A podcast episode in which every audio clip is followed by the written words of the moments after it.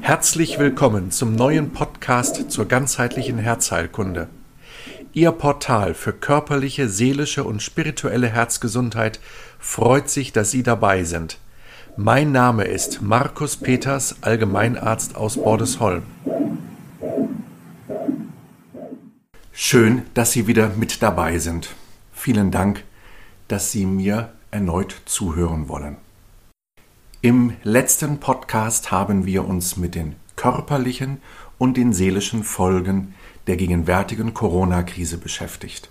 Wir haben gesehen, dass gegenwärtig viele Menschen es mit dem Thema Angst zu tun haben. Die einen Menschen haben Angst vor dem Virus, haben Angst vor der britischen Mutation, vor der südafrikanischen Mutation. Die anderen haben Angst vor der Impfung. Die nächsten haben Angst vor dem wirtschaftlichen Niedergang oder erleben bereits sehr persönlich den wirtschaftlichen Niedergang. Die nächsten haben Angst um die Sorge wegen der Einschränkungen der Grundrechte. Wir haben gesehen und wir haben darüber gesprochen, wie gegenwärtig eine Lähmung auf dem Land liegt. Und ich denke, ich habe zeigen können, wie diese Lähmung, die über dem Land liegt, sich auswirkt auf die Herzgesundheit und das in der Zukunft noch immer mehr tun wird. Wir wollen uns in dieser Folge einer dritten Ebene zuwenden. Es ist mir ein Anliegen in meiner Arbeit, sowohl die körperliche als auch die seelische wie auch die spirituelle Herzensebene jeweils in den Fokus zu nehmen. Das tue ich in meiner Online-Akademie der Herzerklärer, aber auch in meiner praktischen Arbeit als Arzt mit meinen Patienten, die den Weg zu mir suchen. Und nachdem wir nun beim letzten Mal die körperliche und die seelische Ebene betrachtet haben, wollen wir heute unseren Blick zur spirituellen Ebene hinwenden. Was verstehe ich unter der spirituellen Ebene?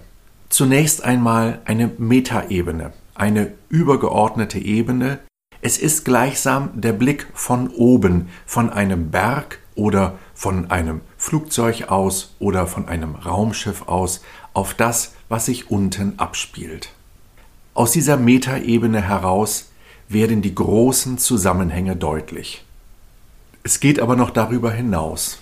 Die Versenkung in der Herzmeditation führt zu Einsichten, die vielleicht auch noch über das, was ich soeben geschildert habe, hinausreichen. Die meditative Fokussierung führt den Geist in die Ruhe hinein und kann damit eben Türen öffnen, die dem alltäglichen Bewusstsein so nicht unmittelbar zugänglich sind. Und da sind wir in einer Ebene, wenn wir diese spirituelle Ebene nun in den Fokus unserer Aufmerksamkeit rücken, der hochinteressant ist zu dem, was hier in der Gegenwart passiert. Wir erleben derzeit einen tiefgreifenden Epochenwandel. Und diesen tiefgreifenden Epochenwandel möchte ich Ihnen an folgendem Beispiel vergegenwärtigen. Das alte Dogma lautete, das Bewusstsein folgt der Materie.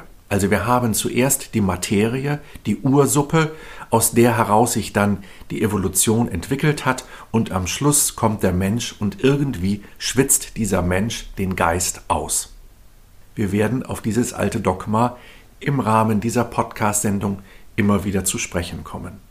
Die neue Ansicht lautet, Materie folgt dem Bewusstsein. Die Materie folgt der Aufmerksamkeit. Das heißt, hier wird das Bewusstsein, wird der Fokus unserer Aufmerksamkeit als die erste bewegende Kraft definiert und wo heraus sich dann die körperlichen, materiellen Dinge heraus entwickeln. Wir werden auch diesen Gedanken später noch einmal aufgreifen. Also, wir leben hier wirklich, und das ist etwas, was auch bei aller Dramatik für mich auch eine ganz besondere, eine ganz tolle Zeit ist, davon Zeitzeuge sein zu dürfen. Ich bin 1968 geboren, bin also noch voll in diesem alten Muster groß geworden, habe das auch noch so an der Universität beispielsweise gelernt, dass eben das Bewusstsein aus der Materie ausgeschwitzt wird. Das wird natürlich so plump nicht genannt, sondern es wurde etwas hübscher verpackt, aber schlussendlich war das die Aussage, die dahinter steckte. Und heute erkennen wir mehr und mehr, auch in der Wissenschaft, in der Naturwissenschaft, dass dieses Denken nicht mehr haltbar ist. Und wir erleben gegenwärtig geradezu, ich möchte mal sagen, eine Kulmination, einen Höhepunkt dieses alten Dogmas. Und gleichzeitig kommt von unten schon eine neue Ansicht, wie wir die Welt verstehen können. Ja, das ist sozusagen wie eine Wunde, wo wir als Arzt sehen können, okay, da oben drauf, da haben wir, da haben wir den Schorf, da haben wir den ganzen Schmodder und so weiter und von unten heraus kommt gesundes, junges Gewebe hinterher, was die Haut eines Tages verschließen wird. In dieser Situation sind wir gegenwärtig. Ja, auch ich bin manchmal total genervt von der Gegenwart und auf der anderen Seite, wenn ich diesen Gedanken in mein Bewusstsein hebe, dann kann ich nur sagen, wow, was ist das für eine Zeit, in der wir leben? Was ist das für ein Privileg, dass wir das erleben dürfen?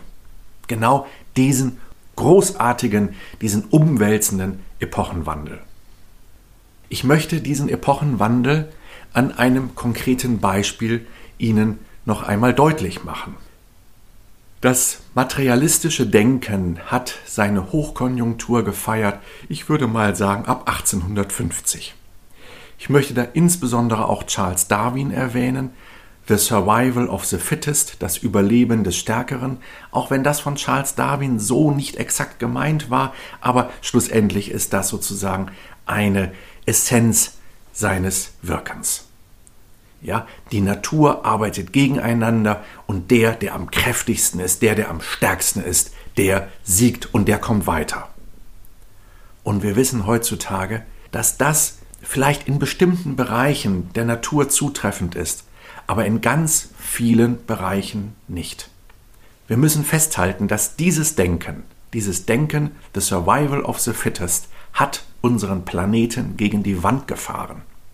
Wir haben mit diesem Denken den Planeten ausgeraubt, geplündert, wir haben mit diesem Denken uns gegenseitig abgeschlachtet. Und so hat schlussendlich dieses Denken als Sozialdarwinismus zu den verheerenden Völkermorden auch des 20. Jahrhunderts geführt, auch schon davor, aber ich möchte jetzt mal vor allen Dingen auch auf das 20. Jahrhundert blicken, wenn wir an das denken, was im Zweiten Weltkrieg sich abgespielt hat, aber auch im Stalinismus, in der damaligen Sowjetunion, in anderen Bereichen der Welt. Furchtbar, was dort überall für ein Genozid durchgeführt wurde, weil vermeintliche Herrenmenschen sich erhoben haben über Menschen, die man vermeintlich, weil sie minderwertig sind, unterdrücken, ausbeuten, sterben lassen kann.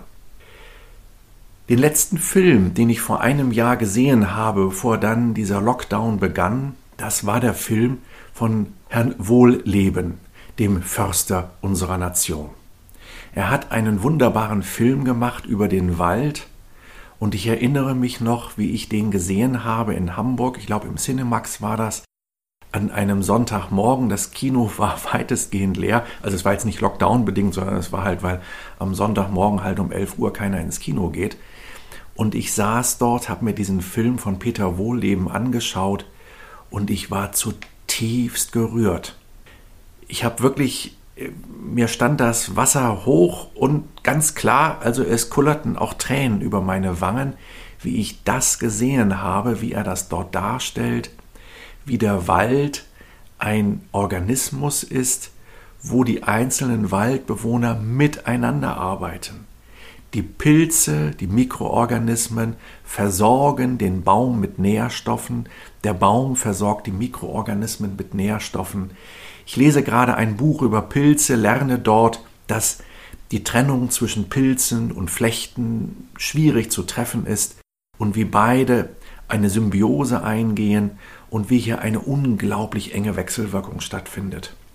Und Peter Wohlleben spricht in diesem Film von dem World Wide Wood, von dem weiten Netz der Bäume, die unterirdisch, aber auch durch die Luft miteinander kommunizieren. Also im Grunde können wir eigentlich sagen, das, was wir für unser Herz festgestellt haben, ich habe da von der Feldwirksamkeit immer wieder gesprochen, das können wir auch anderen Lebensgemeinschaften unterstellen, beispielsweise dem Wald. Auch dort finden wir eine solche Feldwirksamkeit. Und da sind wir an diesem Punkt, den ich im letzten Podcast bereits angesprochen habe und den werden wir jetzt weiter vertiefen, auf dem Weg vom Ich zum Wir. Dieser Epochenwechsel, den wir zurzeit erleben, den erleben wir an vielen Kleinigkeiten, an vielen Dingen. Ich möchte dazu ein paar Beispiele nennen. Wir erleben das zum Beispiel bei einem Boris Reitschuster, der seine Webseite reitschuster.de betreibt. Ein Einzelkämpfer, ich nehme mal an, er wird ein paar Leute haben, die ihm zuarbeiten, anders wäre das überhaupt gar nicht zu, vorzustellen, was dieser Mann als Journalist leistet, der ganz alleine arbeitet, also mit einem, also der mit einem kleinen Team arbeitet und den großen Medienanstalten es schafft, wirklich die Stirn zu bieten ja, und der davon lebt, was ihm die Menschen, auch ich, freiwillig geben. Und der eben nicht darauf angewiesen ist, von Staatswegen über eine Gebühreneinzugszentrale Geld zu bekommen. Ich möchte eine Greta Thunberg erwähnen.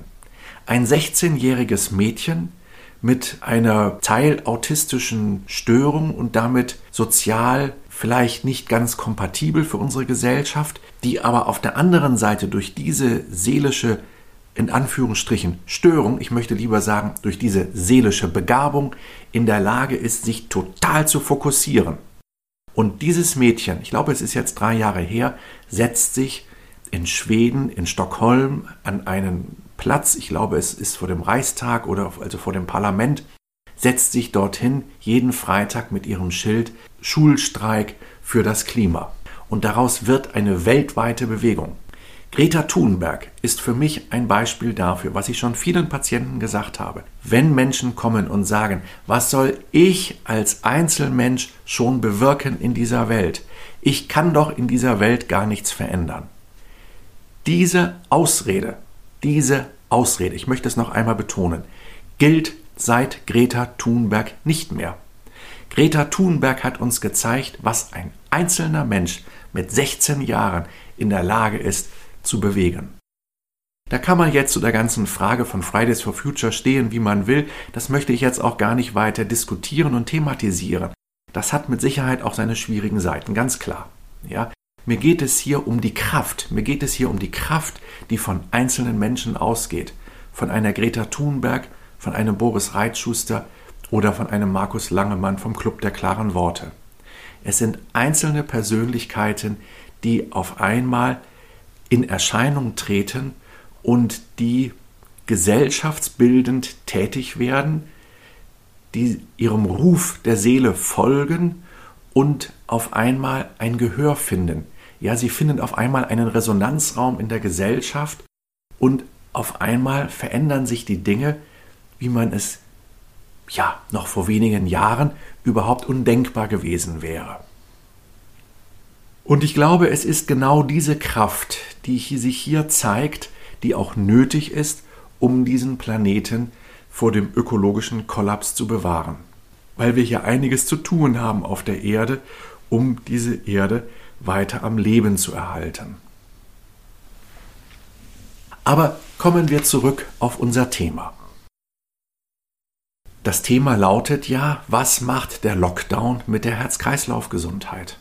Und da sehen wir auf der einen Seite ein ganz neues Bewusstsein auftauchen, ein ganz neues Bewusstsein sich bilden. Ich habe das vorhin geschildert in dem Gleichnis einer, einer jungen, frischen Haut, die sich tief in der Wunde bildet und die langsam nach oben kommen wird. Ein ganz neues Bewusstsein, ein Bewusstsein für ein Wir.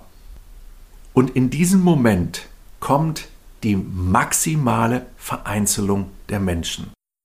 Und das, was Charles Darwin gesagt hat mit The Survival of the Fittest, was ein anderer Philosoph, dessen Name mir gerade entfallen ist, der Mensch ist dem Menschen ein Wolf. Ja, dieses Denken wird uns gerade von den Politikern wieder aufgetischt. Diesem Denken, das ist zurzeit Staatsdoktrin in vielen Ländern dieser Welt, haben wir zu folgen. Wir misstrauen einander, wir gehen in die Vereinzelung hinein. Das heißt, in dem Augenblick, wo eigentlich eine neue Kultur aufbricht, eine Kultur ins Wir, ein ganz neues Paradigma, feiert das alte Paradigma, dass der Mensch dem Menschen ein Wolf ist, dass der Stärkste überlebt, dass die Vereinzelung notwendig ist, dass wir uns trennen müssen, etc., etc., feiert in diesem Moment seine Kulmination. Eigentlich, von diesem Punkt aus betrachtet, ist es klar, dass das so sein muss. Dieser Weg vom, vom Ich, vom Ego hin zum Wir, zu, einem, zu einer Gemeinschaft, zu einer Gemeinschaft aus Herzenskräften heraus, das ist auch etwas, was viele weise Menschen in der Gegenwart auch beschreiben und uns da auch viel konkrete Anleitungen geben können. Ich möchte dazu was ganz Persönliches erzählen, und zwar wirklich mit einem Schmunzeln im Gesicht. Hätte mir jemand im Dezember 2019 gesagt, Markus, pass mal auf, in einem Jahr wirst du dich intensiv mit Astrologie beschäftigt haben, dann hätte ich gesagt, du spinnst wohl, gib deinem Vögelchen Wasser, ich doch nicht. Und dann kam der erste Lockdown und ich stieß auf YouTube auf ein Video von Christoph Niederwieser einem Astrologen, wo dieser in diesem Video darlegt, was er vor drei, vier Jahren vorhergesagt hat über das Jahr 2020. Mir fielen ja die Augen aus dem Koppe. Ja, ich traute meinen Augen nicht, wie ich das las. Ich habe dann bei Christoph Niederwieser das Angebot angenommen, mir diese Aufsätze von damals mir zuschicken lassen von ihm und ich habe sie verschlungen und habe gestaunt, dass dieser Mann bereits drei Jahre zuvor so exakt sagen konnte, was 2020 passieren wird. Also, wer sich dafür interessiert, dem kann ich das nur empfehlen. Christoph, Christoph mit F geschrieben, Niederwieser lohnt sich. Dann in meiner weiteren Recherche wurde ich dann auch auf Silke Schäfer aufmerksam, und bei beiden habe ich jetzt verstanden, was das bedeutet, den Übergang von dem Zeitalter des Steinbocks hin zum Zeitalter des Wassermanns, was ja am 21. Dezember 2020 begonnen hat, also vor wenigen Monaten erst.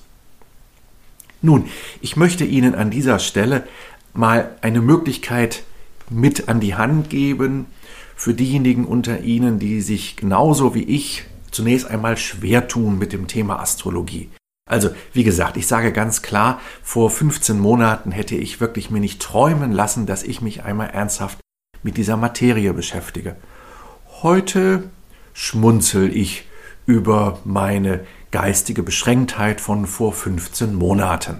Wie können wir die Astrologie verstehen? Wie können wir das verstehen, dass es Menschen gibt, die so genau sagen können, was passiert und was passieren wird.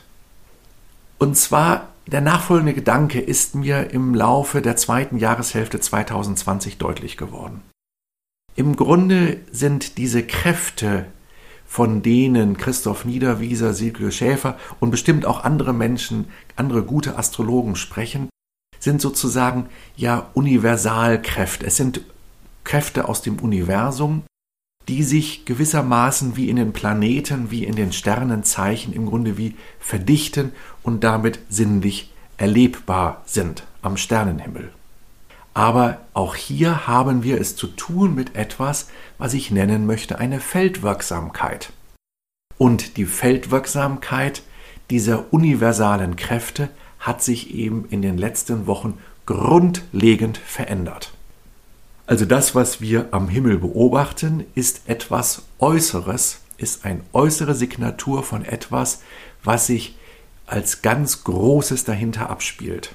Und ich möchte an dieser Stelle noch einmal das in Erinnerung rufen von meinem letzten Podcast, wo ich geschildert habe, dass es Menschen gibt, und die werden ja immer mehr, die in einen Raum hineinkommen und intuitiv spüren, was hier gut oder was hier nicht so gut läuft. Ja, dass ähm, merken die vielleicht an der nonverbalen Kommunikation mit Sicherheit auch, ja, aber sie merken es an der Feldwirksamkeit dessen, was hier im emotionalen Raum sich abspielt. Und um nichts anderes geht es hierbei auch. Und das ist eben ein entscheidender Punkt, dass wir eben hier in der Astrologie lernen können etwas über, dieses, über diesen Punkt der Feldwirksamkeit. Und das ist schon ein ganz spannender Zusammenhang, dass wir hier sehen können, wie so viele Indizien dafür sprechen, dass wir hier an einem solchen fundamentalen Epochenwechsel stehen. Nebenbei sei bemerkt, dass auch in vielen indigenen Kulturen dieser Epochenwechsel für diese Zeit beschrieben wird. Dazu hat zum Beispiel Greg Braden ein wunderbares Buch verfasst in Bezug auf das Jahr 2012. Ich habe mich damals auch gefragt im Dezember 2012, ja, was passiert jetzt? Eigentlich ist ja nichts passiert, ja. Ähm, jetzt würde ich sagen, ja, es ist schon ganz gewaltig, was passiert, aber halt nicht genau mit Schlag Dezember 2012 oder ich glaube, es war ja auch ähm, ähm, die Wintersonnenwende gewesen 2012. Also Greg Braden beschreibt das in seinen Büchern, ähm, ausgehend von den Mayas. Es ähm, gibt spannende Videos dazu auf YouTube von indigenen Kulturen aus Südamerika, aus den Anden, die entsprechende Prophezeiungen getroffen haben und das sehr glasklar in ihren Worten beschreiben, was die Notwendigkeit ist von dem, was wir in der Gegenwart erleben. Schlussendlich geht es immer und immer und immer wieder darum, die weiteste Reise anzutreten, die wir machen können, gerade wir als Menschen der westlichen Zivilisation. Es geht um die große, spannende Reise vom Kopf in das Herz hinein. Vom abstrakten Denken, von dem Kampf gegeneinander in das Mitgefühl, in das Bewusstsein der bedingungslosen Liebe und in ein Wir-Bewusstsein, in ein kollektives Bewusstsein hinein. Eben in das, was ich eben auch beschrieben habe als diese neue Art, dieses neue Bewusstsein von dem, was ich Feldwirksamkeit genannt habe. Also das, was für die Zukunft ansteht, ist eine Kultur des Herzens, eine Kultur der Herzenskräfte. Und die Morgendämmerung zu dieser Kultur der Herzenskräfte, die erleben wir gerade. Und das ist auch mein Anliegen mit diesem Podcast, diese zukünftige Kultur der Herzenskräfte mit zu unterstützen, mit meinen Mitteln, die ich habe und vielleicht Ihnen, liebe Zuhörerinnen und Zuhörer, ein paar Impulse dazu mitgeben zu dürfen. Am Schluss von diesem Podcast möchte ich Ihnen ein Bild mitgeben, das ich schon vielen meiner Patienten mitgegeben habe im Rahmen der Sprechstunde und was nach den Rückmeldungen bereits vielen, vielen Menschen Trost gespendet hat in dieser schwierigen Zeit. Wir haben jetzt betrachtet, wie eben das materialistische Denken diese Welt in diesen Punkt getrieben hat, an dem wir jetzt sind, und dass gerade diese, diese Tendenzen der Vereinzelung im Tragen der Maske, im auseinanderdividiert werden, wie das zurzeit kulminativ auf die Höhe, auf die Spitze getrieben wird. Und wie auf der anderen Seite wir gerade die Morgendämmerung eines völlig neuen Bewusstseins erleben. Und dazu möchte ich Ihnen ein Bild aus der Natur mitgeben. Stellen Sie sich dieses neue Bewusstsein als einen Sonnenaufgang vor. Dieser Sonnenaufgang, der hat sich angekündigt im Verdämmern der Sterne mit dem Beginn des 20. Jahrhunderts. Und er ging dann immer weiter. Und ich würde mal sagen, in der Zeit zwischen 1990 und 2010 waren wirklich die Farben dieses neuen Bewusstseins, also der Sonnenaufgang, immer mehr zu erleben gewesen. Und jetzt erleben wir das Aufgehen der Sonne, das Aufgehen, das Aufblühen eines neuen Bewusstseinszustandes. Was bedeutet das aber? Der einfache Satz dazu lautet, die Nacht ist am kältesten eine halbe Stunde nach Sonnenaufgang. Jeder, der im April oder Mai beispielsweise, so wie ich das gerne tue, morgens um vier in die Natur geht und weite Wanderungen unternimmt, der weiß, wie bitter kalt das sein kann. Fragen Sie einen Bauern, am besten einen Obstbauern, der weiß, dass ihm die Blüten am Morgen erfrieren. Die Blüten erfrieren nicht um Mitternacht. Die Blüten erfrieren am Morgen, weil eine halbe Stunde nach Sonnenaufgang ist es am kältesten. Bis dahin kühlt die Nacht aus und erst circa eine halbe Stunde nach Sonnenaufgang fängt es an wärmer zu werden. Dann erst haben die Sonnenstrahlen eine solche Kraft, dass sie anfangen, die Erde zu erwärmen. Und wenn wir jetzt in kosmisch-zeitlichen Dimensionen denken und sagen, ja, vor einigen Jahren haben wir den Beginn des Sonnenaufgangs erlebt und jetzt erleben wir wirklich den Sonnenaufgang gegenwärtig auch mit dem Dezember 2020, dann können wir davon ausgehen, dass noch die soziale Kälte weiter zunimmt. Aber wir wissen auch, es dauert nicht mehr lange und es kommt eine völlig neue Qualität, nämlich eine Qualität, wo es nicht mehr um die Vereinzelung gehen wird, sondern wo plötzlich ganz andere Qualitäten notwendig werden, weil es auf einmal warm wird. Nehmen Sie das als Bild und machen Sie sich immer wieder diesen Satz gegenwärtig, wenn Sie vielleicht auch hadern mit dem, was Sie in der Gegenwart erleben. Die Nacht ist am kältesten eine halbe Stunde nach Sonnenaufgang. Ja, soweit die Betrachtungen für diesen Podcast zu der spirituellen Ebene. Dazu lässt sich natürlich noch viel, viel, viel mehr sagen. Das werden wir mit Sicherheit auch zukünftig noch weiter vertiefen, da bin ich mir sicher. Aber das war jetzt mal so ein erster Pflock, den ich einschlagen wollte zu diesem Thema, zu dieser ganzen großen Thematik einer neuen Kultur des Herzens. Damit meine ich jetzt das spirituelle Herz. Und im nächsten Podcast werden wir uns mit der Frage beschäftigen, welche Konsequenzen wir daraus ziehen im ganz praktischen Alltag. Bis dann, ich freue mich auf Sie. Vielen Dank für Ihre Aufmerksamkeit. Ich bin Markus Peters, Gründer und Inhaber der Praxis Herztherapie Nord. Motto Ganzer Mensch, gesundes Herz und der Akademie Der Herzerklärer. Auf diesen beiden Plattformen Herztherapie Nord und der Herzerklärer finden Sie viele weitere Informationen zu meiner Arbeit. Tschüss, bis zum nächsten Mal.